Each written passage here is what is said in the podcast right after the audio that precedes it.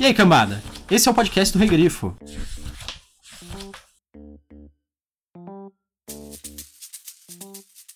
Você gosta de como as coisas estão se desenrolando, Wilf? Valeu a pena? Então, o que me diz?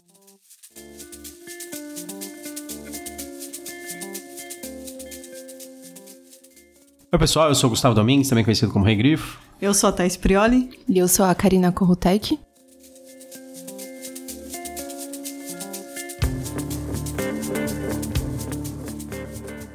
Hoje a gente tá aqui para falar de um conto de Stephen King, que é, vem do livro Escuridão Total Sem Estrelas. O conto é o 1922, talvez vocês conheçam pela adaptação dele para filme que está na Netflix atualmente. Na verdade, é da Netflix. Hoje, novamente, nós temos um convidado. Dessa vez a nossa amiga Karina. a pessoa já... que a gente conhece que mais lê Stephen King. Provavelmente. Você já leu bastante coisa, né? Acho que sim, acho que mais que o Kaide. É. e é um ponto de referência, né, de coisas é assim. verdade, é. E o Kaide leu bastante Stephen King. Você leu Dança da Morte, né? Dança da Morte, meu que favorito, é gigantesco é. dele. Ah, um monte de outras coisas, né, na verdade. Você chegou a ler Torre Negra ou não? Torre Negra, eu li quase tudo. Mas como demora muito, eu sempre esqueço, aí eu quero começar de novo e. li várias vezes. Era aquele ciclo, Eu li várias vezes em português, alguns. Aí agora eu queria ler o inglês. Do zero. Você acha que em inglês é mais legal, Stephen King já? A tradução é bem parecida, viu? Não, não, não, se perde tanto, mas. É, eu prefiro. É que o original, em geral, se você consegue ler, é mais legal, né? Até porque os nomes todos soam muito como em, em inglês, então fica estranho. Às vezes em português tem um nome super americano no meio. Não é, sei. É, depende muito. Antes nós vamos agradecer todo mundo que ouviu e comentou nosso podcast do Ordem Vermelha. Foi bem legal, teve uma recepção boa, todo mundo falando que ficou com vontade de ler o livro, inclusive as nossas mães.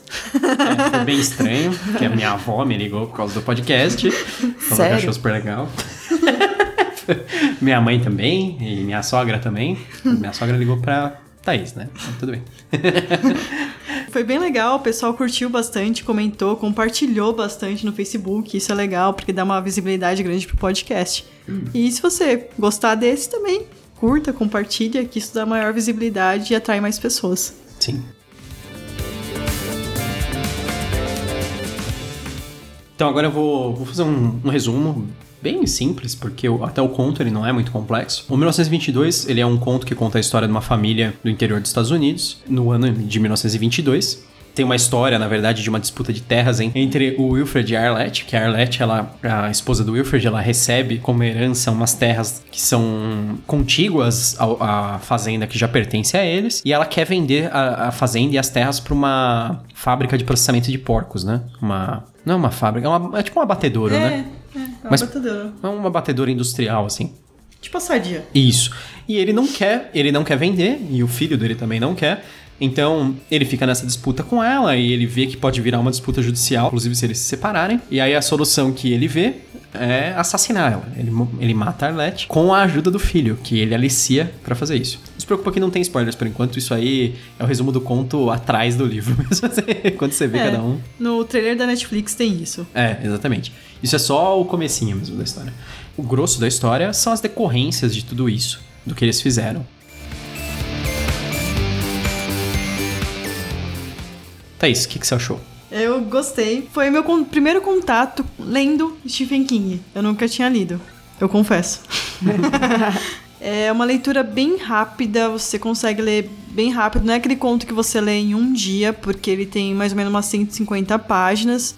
A menos que você fique sem fazer nada durante o dia, só lendo isso. É um livro com bastante mistério, é uma história simples e eu recomendo para quem gosta desse tipo de coisa. A adaptação da Netflix é bem fiel ao conto, tem alguns pontos ali que diferem, alguns pontos que são mais explorados no conto. Eu li depois de ter visto a adaptação e isso não atrapalhou em nada a minha leitura. Karina, o que, que você achou do conto? Você gostou? Ah. não é dos melhores dele. Não Sim. acho que é o que, que faria a carreira dele dar uma guinada em algum sentido.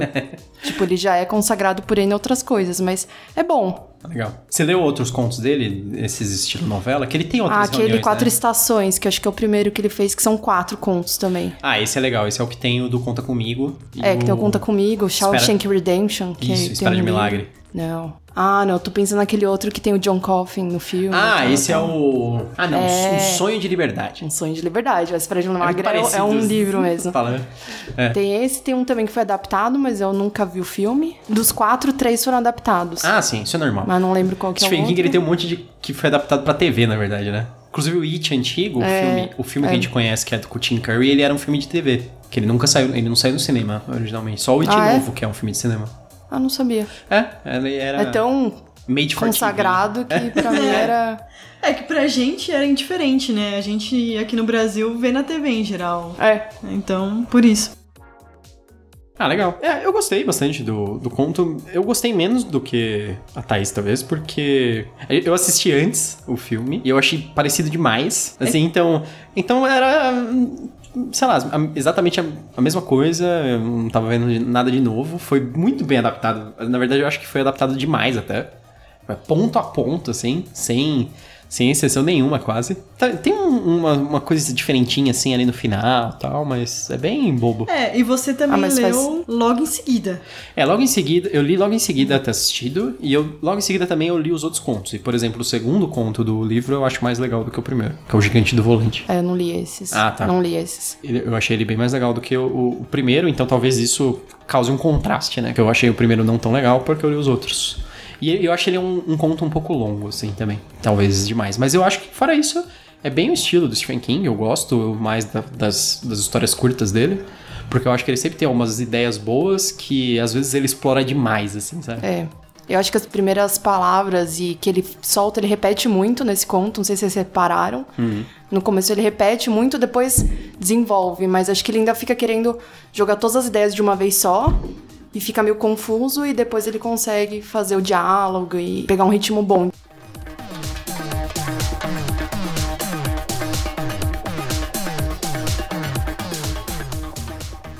Tá, agora então discussão com spoilers. Parte boa. Agora discussão com spoilers. A gente pode falar à vontade, sem ter problema. Ó, atenção, spoilers, hein?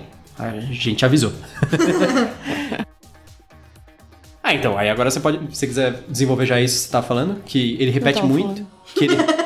Ah, é. é. Mas você acha que ele, ele faz isso também depois? Ou no- só no comecinho? Não, eu senti mais no começo, que ele fala o homem conivente umas três vezes no mesmo no mesmo parágrafo, assim, em momentos Sim. diferentes. Sim. Mas não é pra. Eu sinto que não é pra dar uma ênfase àquilo. Ele só não, não consegue desenvolver de outra maneira, não sei. Ele Sabe fica quem- um pouco preso nesse querer dizer que ele é o homem conivente, que não é ele mesmo que tá falando. Sabe o que é engraçado? A gente, no, no último podcast, a gente recebeu como convidado lá a Carol, que ela é tradutora. Ela comentou um negócio com a gente que eu nunca tinha pensado a respeito disso, que ela falou que em inglês, lembra que você comentou que você leu Bernard Cornwell e você falou em inglês e você achou que ele era que ele repetia muito as coisas? Acho que sim. Então, É. ela comentou que, que em inglês não, eles não acham feio a repetição. Que isso é uma, uma coisa assim muito comum no português. Nossa, que estranho, porque eu achei que em português, por ter menos palavras, ponto, que a gente não, não ia repetir muito, eles muito menos, né? É, não, a gente acha que é, um, que é um pecado da escrita você ficar repetindo a mesma coisa, mesmo que não seja reiterando. Mas eles acham super normal você ter repetição de, de palavra, muita repetição mesmo. Ah, então tudo É, bem, então eu Até retiro tem o que eu disse. alguns. é, Não, não tem problema, só, só é interessante isso. Não, porque é porque pra às gente... vezes você fica com uma opinião. Eu fiquei com uma opinião muito forte disso, mas na verdade, às vezes era intencional. Mas é- é- eu acho que é, às vezes, até um ponto pra você gravar, do homem conivente, né? Sim, ficou super. Só que aí eu não entendo por que, que ele não, não relembra isso depois. Bom, eu não sei se também tem uma questão dele fixar que ele tá falando do homem conivente e depois o que ele tá dizendo já é o homem conivente falando. Então não, não tem por que ele se introduzir de novo. Ele introduziu, deixou bem claro quem que é que fez tudo e depois ele desenvolve. Sim. Pode ser isso também. É que o homem conivente é quase se fosse uma outra personalidade. Não uma outra personalidade, mas a personalidade que não tá aguentando mais aquele ponto do casamento, né? Sim. Essa discussão que ele tem com a esposa, que ela quer vender as terras e ele não. E ele começa a aliciar o filho. E esse, eu acho que esse é o ponto complicado do livro, né? Ele convenceu o próprio filho a matar a mãe. É. Vamos falar então agora da a história inteira com spoilers. O que acontece, né? Ocorre essa história no- logo no início, ela recebe lá o terreno como herança. Ela quer vender e fazer uma bolada de dinheiro e ela, na verdade, ela quer abrir uma loja no- na cidade grande, né? Porque ela quer sair. Omaha. Omaha. Uma. E ela quer sair da, do interiorzão lá, que eles moram no meio do nada, né? Ele não gosta de cidade grande, que ele acha que cidade grande é lugar de gente inculta. É engraçado que ele acha que, que o interiorzão, que é lugar de, de pessoas. Porque ele é um cara assim. Ele lê muito. É. É, a- até, eu até marquei os livros que ele fala que ele tá lendo durante o livro. Eu achei É. interessante, depois eu fui pesquisar. Que é o Rua Principal, do Sinclair Lewis. É o Tesouro, de Silas Marner. E a Casa do- das Sete Torres. Eu fui pesquisar, são realmente livros reais. Falei, será que ele inventou? Será que são livros existentes, né? E o que, que é? eles querem dizer pra história também, É, essas referências. Porque o né? Stephen King tem um. Eu não conheço muito, mas ele tem muito disso, né? De falar sobre o escritor, sobre o leitor. É, sobre ele mesmo. É, porque é engraçado que ele, ele gosta de escrever muito sobre escritores em situações, É, né? é. E aí nessa história, o personagem principal, que é o Wilfred, que é o narrador da história, inclusive é uma história em primeira pessoa, ela começa como um diário em que ele tá confessando tudo o que aconteceu. Na verdade, ele tá num hotel escrevendo toda a história, né? O Wilfred, apesar de não ser um escritor, ele tá escrevendo essa história e ele é um cara que lê muito. Então ele tem essa ligação com literatura que o Stephen King sempre gosta de fazer. Então, aí voltando à história, aí a, a mulher dele quer, quer vender tudo, ele não quer, e o filho dele é apaixonado pela vizinha, então ele também não quer sair de lá. Ele faz o aliciamento do filho, fica falando assim, ó, sua mãe quer, vai fazer isso, sua mãe vai destruir nossa vida, sua mãe vai separar a gente, você vai ter que morar com ela, ela te maltrata, não sei o quê. E ele fica lá fazendo a cabeça dele, até que ele consegue convencer o filho dele, ah, a gente só tem uma solução, a gente vai ter que matar ela. A gente vai ter que matar ela, não sei o quê, e aí o filho dele acaba aceitando. É, no livro, ao contrário da adaptação, o filho dele não ajuda tanto na morte. É. Ele passa muito mal. É, ele mais, na verdade ele tá, ele só não tá atrapalhando, né? É, ele só não tá impedindo nada. Isso. Eles vão lá, matam ela. Tem aquela morte bem grotesca que é gente não sabe matar, digamos assim. É, King e ele falando assim, ah, eu fiquei planejando tanto tempo, tantas coisas, aí chegou na hora, deu tudo errado, né? Eu lembro que ele que fala que uma, tinha, tinha um jeito de matar ela mais fácil. Só que ele queria matar com a faca porque ele sempre imaginou que ia matar com a faca. Então, É. por isso que ele vai fazer isso com a faca. Eles é vão... que ele podia ter sido uma morte sem sangue, né? Ia ser muito mais fácil ali. É. Eles matam ela no colch... enquanto ela dorme, no, no colchão, ela- eles deixam ela bêbada. Aí depois eles matam ela no colchão.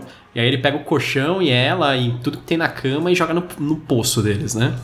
É, na verdade ele deixa ele- ela bêbada pro filho dele criar coragem de ajudar ele. É, também é pra deixar ela mais indefesa. É, também. Porque aí que ela começa a ofender realmente o filho e a namorada e ele fica bravo e com isso Isso. leva tudo isso. Aí ele aproveita na mesma noite, né? Aí tem, depois tem várias coisas que na verdade eles como se fossem encobrindo a morte dela, que eles fazem aquele negócio de jogar a vaca no poço é, em cima dela, porque pra, pra ter uma desculpa pra é, tapar o poço com terra. É, fingir que ela fugiu de casa. Isso, eles fazem uma armação, ele, ele joga também uma mala cheia de roupa e os sapatos dela lá dentro, as botas, né? Ele fala que são as botas de lona, sei lá. Ele joga até joias, coisas que Sim. poderia ajudar ele depois, mas. Que ele fala que ela, que ela roubou, né? Que ela levou embora. É. Ele joga tudo lá e eles começam a meio que viver sozinhos, fingindo que, que tinha sido isso mesmo que, que rolou, que ela fugiu. E aí a, a vida começa a dar merda, né? Pra eles, que é... Primeiro que ele começa a ver uma praga de ratos que, que começa a aparecer na fazenda. Ele acha que ela é a mestra dos ratos. É. Ele acha. É que no começo ele sempre ele via os ratos no corpo dela, É. né? Enquanto ele não tinha coberto ainda, ele via os ratos comendo o corpo dela e tal. E aí ele ficou abalado. Mas aí depois ele começa a ver os ratos pela fazenda toda, porque o poço ele tinha um cano, né? Que É. saía, saía do poço que E até o celeiro. dava água pro celeiro. Isso. Ele acha que, os ratos estão saindo pelo cano e invadindo a fazenda lá, fazendo um monte de merda. Ele até é mordido por ratos. Vou resumir o resto, vai. É. Vamos. Aí o filho dele começa a ficar cada vez mais amargo por causa dessa situação. E ele fica cada vez mais próximo da vizinha. Até que, lógico, ele engravida a vizinha. É, ele tem o quê? 14, 15 anos, mais ou menos? Ele não tem é? 14 e ela 15. É. E aí, quando ele engravida a vizinha, o, o pai dela vem falar que, que ela vai ser levada pra um, uma espécie de um convento, né? Um. Como é, É, um- é tipo uma escola de freira, né? é um internato, seria? É tipo um internato, né? E que ela vai ficar lá até ter o filho. Outra parte que também na adaptação não tem, que tem no livro, que é ele indo resgatar a menina, todo o plano tal, conta em mais detalhes. Uhum. É. Né? A amiga que leva o recado e tudo Isso. mais. Isso. Ela ficaria nesse internato até ter o filho, e aí o filho dela seria entregue pra adoção, e ela voltaria e nunca mais teria nada com ele. Aí ele fica bravo, ele quer aquela história, né? Ele quer morar com ela, ele quer criar o filho, não sei o quê. E aí ele vai atrás pra fugir com ela, né? Ele vai lá, meio que resgata ela, e eles fogem pelo país, eles, eles viram uma espécie de Bonnie Clyde caipira lá. É, tem até um nome, né, dos bandidos apaixonados, alguma coisa É. assim. Como eles, eles não conseguem se sustentar trabalhando, por exemplo, eles começam a roubar. Pra assaltar mesmo. E aí eles, ele começa a assaltar uma série de lugares. Eles são, eventualmente, mortos não, né? Eles acabam... É, ela leva um tiro, né? Isso, E ele se mata. isso. Enquanto isso acontece com o filho, a situação do Wilfred vai ficando pior também, porque a- as colheitas não estão boas, ele não tem como pagar a fazenda, é, ele não quer vender as terras também, porque ele, não- ele sabe que eventualmente as terras vão. Mesmo as terras são vizinhas dele, ele não quer vender, que é aquela que a, a esposa dele herdou, porque ele sabe que vai cair na mão da, da usina de porcos lá, de qualquer maneira. Então, por exemplo, ele não quer vender pro banco porque ele sabe que o banco vai vender pra eles. Um monte de coisa assim, e aí a casa começa a cair aos pedaços e os ratos não param de aparecer. Vai, a E situação. ele tá tendo várias alucinações com a esposa. Isso, ele começa a ver a esposa dele morta. Aí fica, será que seriam alucinações? Será que é o fantasma dela Você aparecendo? acha que era alucinação ou uma coisa sobrenatural mesmo, É que- Karina? Da minha interpretação, eu acho que é alucinação. Eu também Baseado, acho isso. acho que em outros contos dele, quando ele puxa mais pro sobrenatural, é um pouco diferente. Mas tem um detalhe. Ah, porque ela conta coisas pra ele que não tem como ele saber, não teria como ele saber. Mas ao mesmo tempo ele não deixa claro Uhum. se quando ele tá escrevendo aquilo, ele de fato sabia ou se é uma interpretação dele que ele achava que ele sabia. Não, assim, em nenhum momento, na época que ela contou, entre aspas, ele chegou pra alguém e falou: "Ó, Isso vai acontecer, ou isso acabou de Sim. acontecer, meu filho levou um tiro, ele se matou. Ele conta futuramente que ele já sabia, mas isso não quer dizer que ele sabia, Sim. né? É, Isso pode ser uma confusão mental de algo que ele ficou sabendo depois e ele alucina, achando que ele já sabia, ele tava dopado. É, ele tava de alucinando remédio. muito, né? Porque foi justamente na época que ele foi mordido pelo rato. É, ele tava com uma febre. Ele tava com uma febre absurda, ele teve até que amputar, né, a, a mão por causa disso, que ele não foi procurar cuidados, aí quando foi ver era muito tarde e teve que amputar a mão. É, aí ele acaba numa situação econômica cada vez pior. Eventualmente ele acaba, acho que, vendendo a fazenda ele por nada, né? Por uma Vende quantidade pequena de É dinheiro. porque ele fala que 1922 também foi um ano que a colheita foi péssima. Isso. Aí ele ficou sem dinheiro, sem nada, ele vende tudo e vai morar na cidade. É, ele vai, ele mora na cidade um tempo, ele fala que ele gasta, com- por causa das alucinações do filho dele que morreu e por ele não ter uma mão, ele virou um cara extremamente depressivo, ele gasta tudo em bebida. É, o pessoal acha que ele é maluco, É, que pessoal. ele tem alucinações. Ele é maluco, né? Não é o pessoal acha.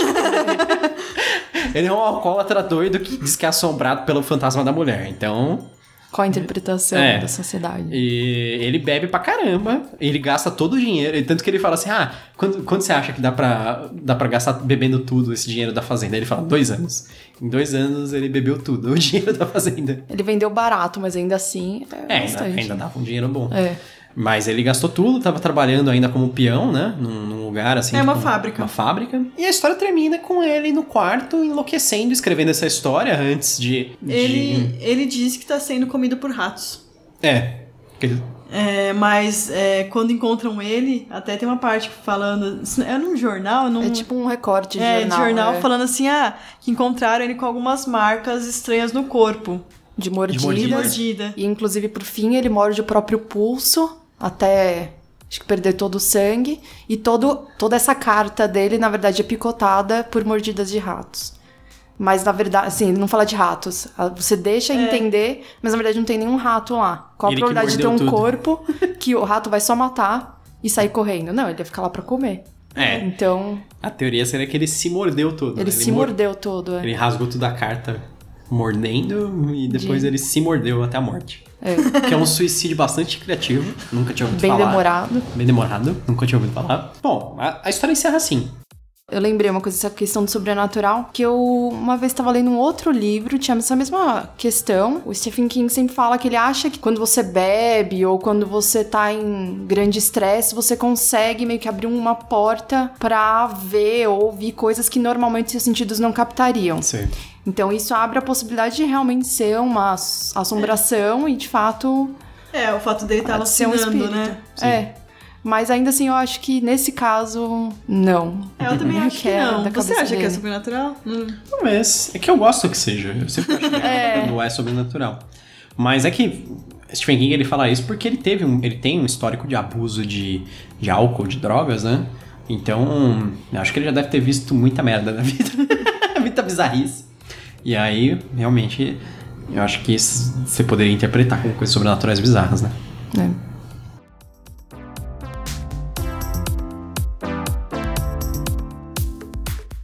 O Stephen King adora essa história de assassinatos familiares, né? É. Eu acho. É, Assassinato Essas entre relações familiares, é. E a- apesar dele não usar o tema predileto dele, que são escritor, main. Mas, mas tá. Ele tem livros no meio, sei lá. é. Tem Mas- livros e o cara tá escrevendo uma carta, O cara tá né? escrevendo uma É, carta, é. um escritor. É, não é, não é no Maine, mas é num lugar do interior. É. É bem típico do Stephen King escrever coisa que eu acho que é tipo a fantasia urbana americana, né? Ele, Stephen King, ele, ele tá criando os novos mitos americanos, né? É a, é a mágica que existe no interior dos Estados Unidos. Porque ele nunca É. escolhe grandes cidades, né? Ele sempre escolhe cidade pequena. Ele gosta de falar disso, eu acho, dessa diferença e desse choque Sim. de cultura. eu ia procurar outra palavra, mas. Achou que a gente não ia fazer referência? Choque de Achou cultura, errado, né? otário. não, é verdade, é isso mesmo. Na verdade, agora que eu tô pensando, acho que não tem nada em cidade grande, sei lá, Los Angeles, Nova York, coisas que escritor Não. adora fazer. É, eu vi Stephen mais King- adaptações dele. As adaptações são todas em cidade pequena também. Sim, sim, é, absolutamente. É, eu tô tentando pensar Tipo, em todas, mesmo mas- no voeiro. No Primeiro que mais da metade das histórias acho que são no Maine, né, pra começar. É de onde ele é? É, Ah, tá. por isso. Ia ser muito estranho, tipo, sei lá, o André Não. Vitor é de Osasco e escreve em Osasco, sei É. lá. não- Não, não, ia ser estranho. Ah, Stephen King é do Maine? Não, ele mora na Califórnia, mas ele adora falar Ele do Maine. ele é fixado, tá fixação pelo estado do Maine. Mas não, mas não, não é isso. Ele mora lá mesmo e ele, é, ele faz aquele negócio tipo, ah, escrever sobre o que você conhece, né? O que ele conhece? Ele conhece Estados Unidos, porque ele viaja muito pro interior por causa dos próprios book tours, essas coisas. Ele gosta disso. Ele já falou várias vezes que ele gosta de viajar pelo país pra falar dos livros. E é engraçado que ele não é dado a muito a fazer tour internacional. Ele faz só quase tour nacional, que é dentro dos Estados Unidos. O público é muito grande, né, que compra livro, né? É, vale a então vale a pena fazer isso. Inclusive, a segunda história, Gigante no Volante, é sobre uma escritora que tá fazendo uma tour dentro dos Estados Unidos. tá fazendo um passeio pra ir falar sobre o livro na biblioteca, então. É mais fácil você escrever sobre coisas que você conhece, né? Sim. E ele é escritor, é o que ele conhece. É. Escritor. Não que você não possa explorar coisas. co- Sim. Tantos escritores, na verdade, falam de coisas É, tipo, totalmente né? fora do que você consegue compreender. Então, É, vai do que você quer fazer, né? A parte Não criativa sei. dele é quando ele insere essa parte sobrenatural, né? Ele sempre É. coloca essa parte maluca dentro de. É que assim, a parte mundana, ele não quer fugir muito do que ele conhece. Mas aí a parte maluca ele pode fazer o que ele quiser. Faz o que ele quiser, literalmente. é. Exatamente. Tanto que assim, é meio que um clichê, não só do Stephen King, mas escritores americanos, os caras falam assim, nossa, o clichê do escritor branco de meia idade que tá com bloqueio e tem uma dificuldade pra escrever. Tipo, tanto escritor já escreveu sobre isso, porque são eles mesmos. sabe? É o escritor, homem branco de meia idade que tá com bloqueio pra escrever, sabe? É- Isso é um clichêzaço, assim. O Stephen King, ele parte dessa premissa em muitas histórias, só que pra uma coisa maluca, assim, tipo, ah, o clichê, o escritor branco de meia idade que é raptado por um lobisomem, sabe? Uma coisa assim. Aí ele, já- aí ele chuta o pau da barraca. Aí, nesse caso, é tipo um cara culto do interior da casa do cacete que as- mata a esposa e joga ela no poço e vê o fantasma dela depois. Falando só um pouco da adaptação, a gente viu com a, com a Karina também, a adaptação. Verdade, esse É verdade. É, os atores são muito bons.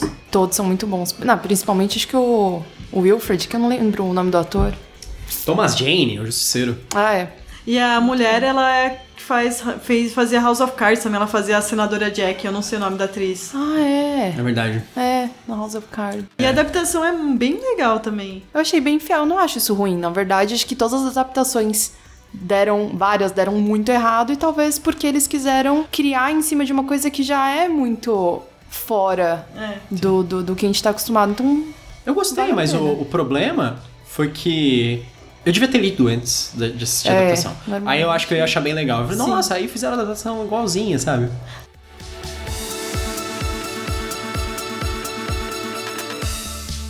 Você indicaria o livro? Sim, não? Você acha que só a adaptação basta? Eu indico sim, é uma história legal. Eu gosto das histórias de Stephen King, dessas histórias curtinhas dele. Acho que vale a pena sim ler. E você, Karina, você acha que esse é um bom conto introdutório pro Stephen King? Você indicaria algum outro? Eu acho que pra quem nunca leu, seria mais legal ler o Quatro Estações. Em relação a contos, assim, eu acho que os quatro contam um pouco mais da história do Stephen King, o que, que ele quer fazer, do que esse conto específico. Mas é bom, é bom. Não... Eu acho É. que tem melhores. Eu acho assim, se você não tem muito tempo, veja a adaptação. Mas eu sempre indico ler o livro antes, o conto, de ver a adaptação.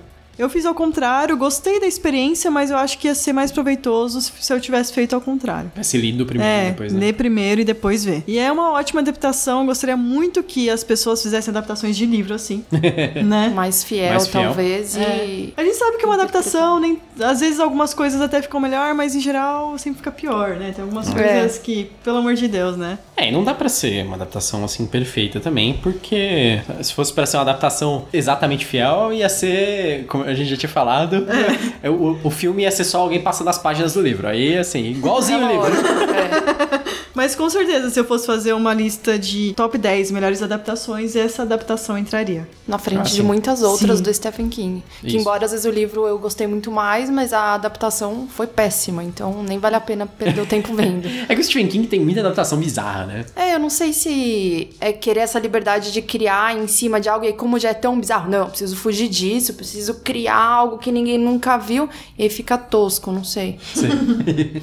É, o Iluminado mesmo, ele não gosta, né, da adaptação que é bem do Kubrick. famosa. É porque, é, é porque o Kubrick, ele era um cara que ele também era um artista, digamos assim, que ele queria mostrar o que ele quer mostrar, assim, diferente, né? Ele não queria adaptar, adaptar fielmente. Tanto que muita gente diz que o 2001 é um filme que é mais legal do que o livro do Arthur C. Clarke. O Iluminado eu não sei também. Iluminado eu gosto pra caramba.